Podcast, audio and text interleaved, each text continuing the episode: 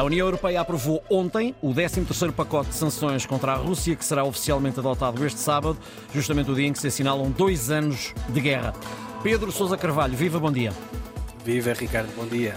Estes vários pacotes de sanções estão a ter uh, algum impacto na economia russa?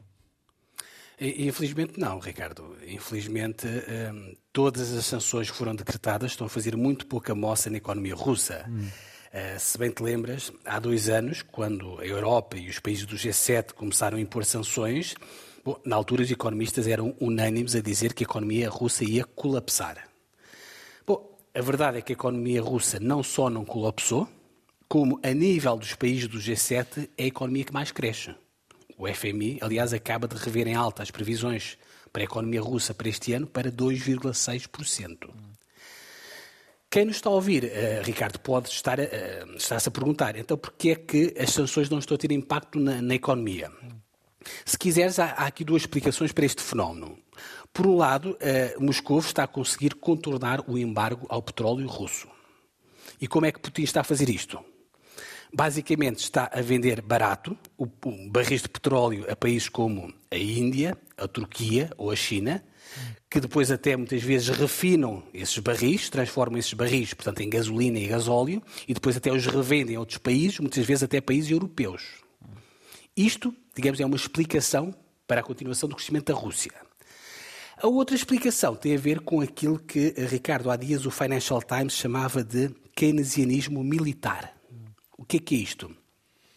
Basicamente, o regime russo está a injetar quantidades astronómicas de dinheiro na indústria militar. Isso, como é óbvio, tem um impacto positivo na economia, pelo menos a curto prazo. Nesta altura, um terço de todo o orçamento russo está a ser canalizado para a defesa, para a guerra.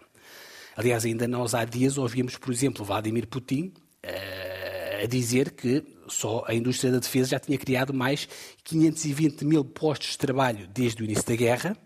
E também é preciso não esquecer, Ricardo, que nesta altura uh, o regime está a pagar um cheque às famílias de todos os soldados que estão na frente de combate. Isso também ajuda a puxar pelo consumo no curto prazo. Portanto, é uma economia de guerra.